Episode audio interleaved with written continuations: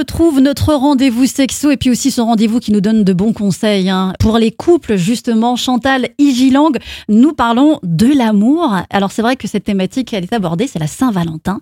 Et la Saint-Valentin, aujourd'hui, est-ce que c'est vraiment de le fêter une preuve d'amour? Alors, les paroles ne sécurisent pas toujours. Vous voyez, Mm. de dire je t'aime. Les fleurs encore moins. Ah bon?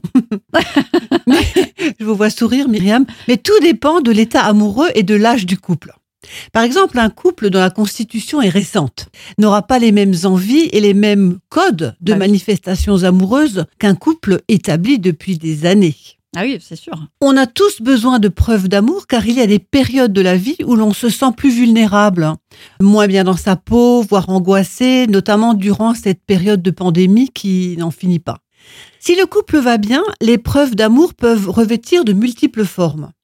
Un simple sourire, un doux baiser, une parole affectueuse, un je t'aime murmuré avec tendresse. Il suffit parfois de peu de choses pour se sentir pleinement et sincèrement aimé. A contrario, si le couple traverse une phase difficile, tout événement peut être interprété comme une preuve de désamour. Hmm. Oublier ou renier la Saint-Valentin, dire euh, Mais oui, je t'aime, tu le sais bien.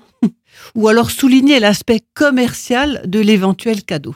Mais c'est vrai que c'est pas évident, hein, parce qu'on se retrouve quand même face à une espèce de, de mode. De Euh, mode. Surtout si le couple, par exemple, n'a pas l'habitude de s'offrir des cadeaux, et puis d'un coup, ce jour-là, il faut vraiment en offrir un. sous la contrainte. Mm.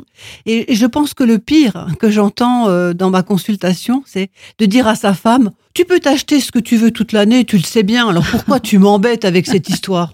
C'est terrible, parce que, bah oui, il faut un petit peu de romantisme, messieurs. D'ailleurs, euh, bah, la Saint-Valentin, l'amour, on va en parler tout au long de cette semaine. À demain, Chantal. À demain.